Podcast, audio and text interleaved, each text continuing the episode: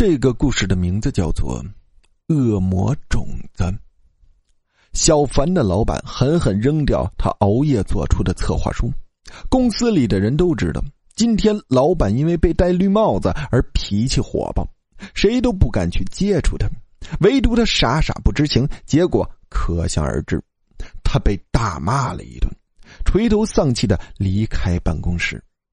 不清楚为什么他最近总是那么不顺。小凡和女友一个星期前吵架了，直到现在还在打冷战。他知道女友的性子烈，如果自己主动先搭话的话，肯定会被狠狠嘲讽一番，所以他都不想去搭理他。可是这始终不是办法，他自己真的很不幸运。再看看死党阿伟，最近生意做得风生水起，接了一笔大订单，还泡到了高中时候的女神。对比自己，简直一个天上一个地下。他把心声全部向阿伟透露，自己打心里羡慕阿伟。阿伟看着老同学那么可怜，心里特别不是滋味。毕竟小凡是他高中的同班同学，那时候小凡人也仗义，有什么麻烦都会帮着阿伟解决。现在小凡遇到窘境，自己不能一点忙都不帮吧？其实呢，阿伟犹豫了一会儿，我跟你说件事儿啊。你千万不要跟别人讲。小凡一下子就来了兴趣，急忙问：“什么事儿啊？”阿伟做了个虚的手势，悄悄的跟小凡说：“其实啊，我最近做什么都特别顺心，是有原因的。”小凡不大相信，但一想自己的处境，心急的：“什么原因呀？”其实啊，现在我正养一种植物，它能给我带来好运。小凡听得目瞪口呆，疑惑的盯着阿伟。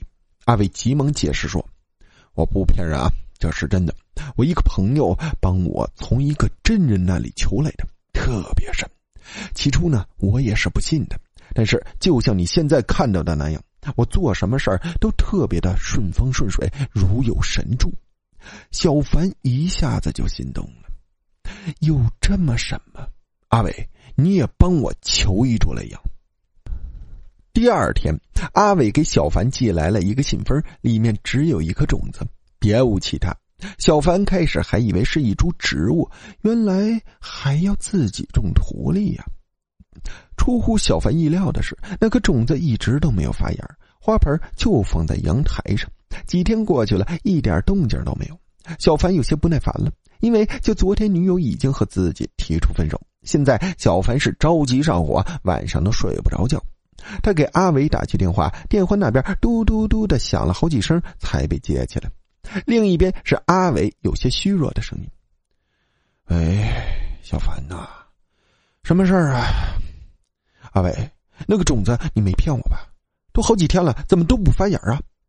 阿伟淡淡的说：“哎呀，抱歉呐，我忘记告诉你了，那个种子呀不需要浇水，但是呢需要用血来供养。”血，小凡一惊，这是喝血的植物。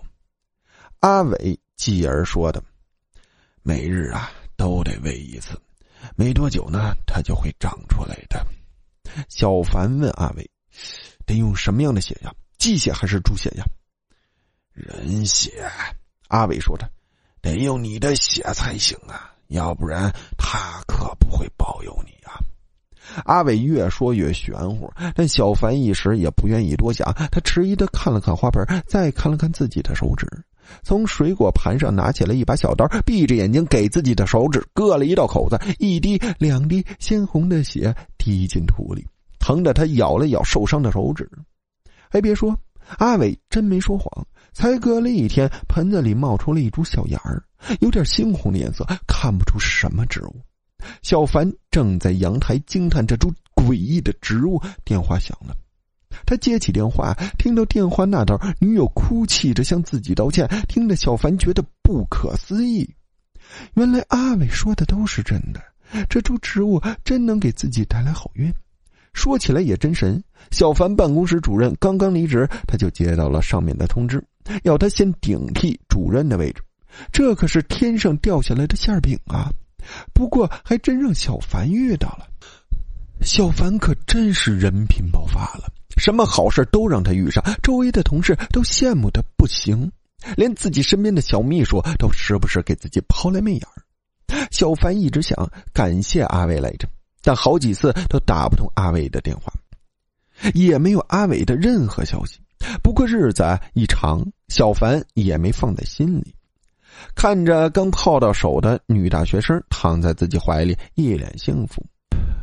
日子虽久，但小凡丝毫不敢怠慢那株植物，每天都用自己身上的血来供养它，搞得小凡身上千疮百孔。尽管小凡不在意，但是那些伤口有时还会隐隐作痛。再后来，他的手头宽裕了，也有属于自己美好的生活。这种割肉流血的日子不想过了，他打算丢掉那株植物。毕竟嗜血的植物，想想都令人害怕。这天，小凡走进阳台，走到盆子旁边时，看到那株植物奄奄一息。他已经好几天没为它血了，看起来快死掉的样子。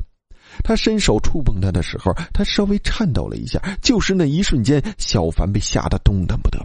盆子里无数破土而出的根须纷纷缠住了他的手指，根尖像无数细针一般。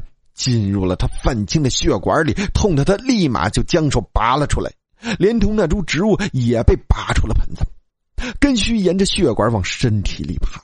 小凡痛苦不堪，倒在地上抽搐。那株植物仿佛像一条饿狼，贪婪的吸食美味的汁液。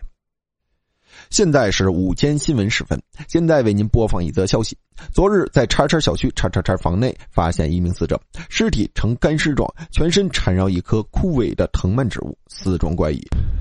这与一周前 YY 小区发生的案件死者死状相似。目前警方已立案调查，相信很快就有结果。故事到这里呢就结束了，感谢大家的收听。